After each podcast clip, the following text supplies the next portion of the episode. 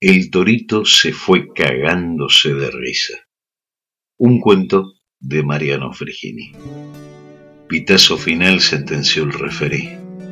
El torito ya difunto y sin saberlo en el presagio de su último minuto de descuento y en su pobre vida rea, dejó al mundo un recuerdo que le gambeteaba en la mente y a veces se le piantaba en su rencor.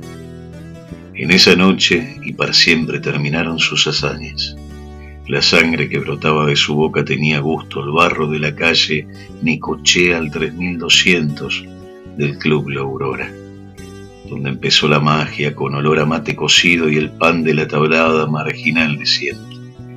Cada puteada del oficial se convertía en un chamullo misterioso que le acorralaba el corazón y lo confundía con un pedido de combinación por su compañero charrúa José Casalini en su debut y primer gol canalla contra Platense, que le haría subir al primer peldaño en una escalera al cielo que nunca fue de humo. En el patio de la comisaría 11, alguien chaira en los rincones el rigor de la guadaña que le rechina en la memoria más fulera, que le destroza la cabeza con mayor dolor que la cachiporra. Una infancia sin juguetes, el hambre en cada suspiro, una muerte por cirrosis que nunca llega, una vejez sin honor. Los policías volvieron a golpearlo y lo arrojaron al patio interno de la seccional. Los presos se acercaron con respeto al ídolo caído y trataron de ayudarlo. Uno le alcanzó agua y el otro una cobija. El torito se acostó en el suelo. Estoy jodido, hermano murmuró a uno de los detenidos y cerró los ojos para recordar ese preciso momento en que el estadio quedaba en silencio, con el aire retenido, hasta que la pelota traspasara el arco y la tribuna estallaba, exhalando la furia del gol. Volvió a abrir uno de los ojos menos hinchados, porque lo llamaron para otra terrible sesión de tortura. Uno de los agentes le tenía de los brazos otro le saltaba encima y un tercero le pegaba con los pies y las manos. Al unísono de su séptima costilla quebrada, seguían gritándole, ¿Dónde está la piba?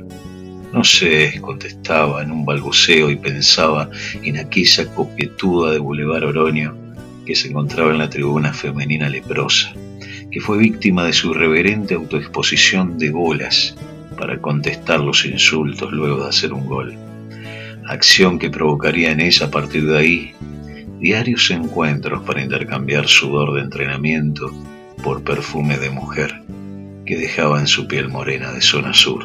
El interrogatorio ya no pedía respuestas forzadas, solo quería ruidos de piedad. Pusieron una radio a todo volumen donde el relator de fútbol tapaba las mejores notas de angustia. El torito creyó volver a escuchar ese gol que le hizo a Boca el cual recibió un pase frente a Amarante y de Sorsi. Levantó la pelota sobre sus cabezas y se filtró entre ellos. Vaca salió del arco y también se la hizo pasar por encima en euforia recurrente. A veces se escuchaba la voz de Julio Musimesi cuando le hizo un gol tras recibir un pase de Zico. No vi la pelota, decía el arquero de Newell, aún asombrado. Vi la sombra nada más, pero no vi la pelota una paliza mortal como la que estaba recibiendo en ese momento. Anticipándose al final, dijo otra vez, estoy muy jodido. Sus verdugos llamaron al médico policial porque pensaron que ya no aguantó más. Sintió que ya andaba algo cerca olfateándole el catre, donde estaba tirado, tapado en sangre. En su último resoplo, añoró un trago más y entendió que quiere morir sin confesión y sin Dios, crucificado en sus penas. Como abrazaba un rencor, concluyó que nada le debía a la vida y al fútbol. Aquella le dio amarguras y el fútbol una traición por el olvido. Él no quería más la comedia de las lágrimas sinceras ni palabras de consuelo, no andaba en busca de un perdón, no pretendía sacramentos ni palabras funebreras, se entregó mansamente a la muerte como se entregó al botón. Solo a Rosario Central, viejo querido amor, si se enteran que lo llevó la parca, le habría dado el derecho de encenderle cuatro velas a su adiós, de volcar todo su aliento de fiesta sobre su hereje agonía de llorar sobre sus manos y pedirle el corazón, que ahora desafina el silencio como un abandonado bandoneón. Luego declararían falsamente que murió de un ataque cardíaco. Luego declararían falsamente que murió de un ataque cardíaco. Igualdino Torito Irre, como cuando mostró sus bolas a Newells, se fue cagándose de risa.